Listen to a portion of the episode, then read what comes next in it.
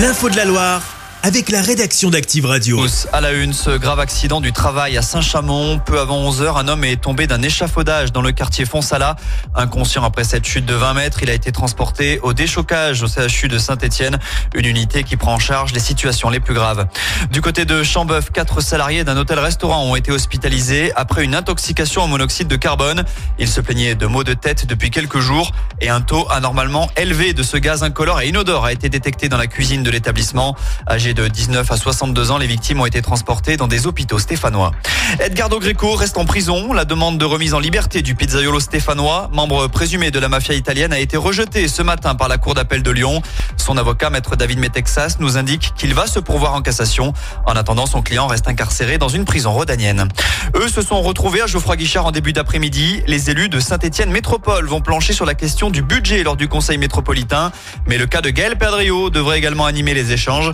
Le président s'est mis en retrait suite à l'affaire de chantage présumé à la vidéo intime. Sylvie Fayol assure l'intérim, mais le maire de Roche-la-Molière, Éric Berlivet, demande l'élection d'un représentant.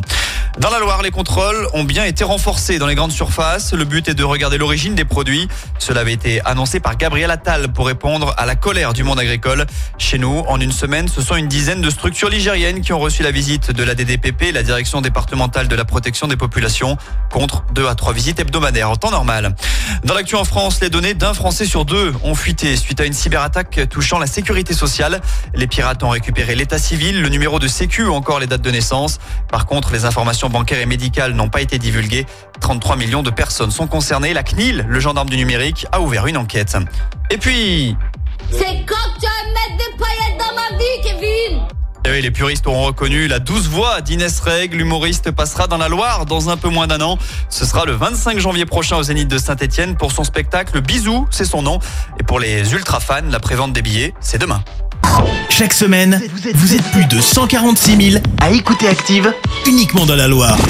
L'actu locale, les matchs de la SSE, les hits, les cadeaux, c'est Active.